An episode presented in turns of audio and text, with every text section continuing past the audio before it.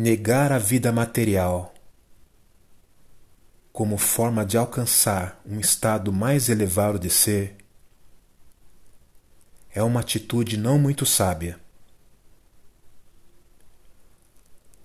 A vida material também é divina, pois ela também pertence ao todo. Quando você nega e negligencia a materialidade, você está negando a própria vida. Renunciar à vida material é uma falsa ideia impregnada há muito tempo no subconsciente de algumas pessoas. Este planeta é uma das escolas mais importantes deste universo,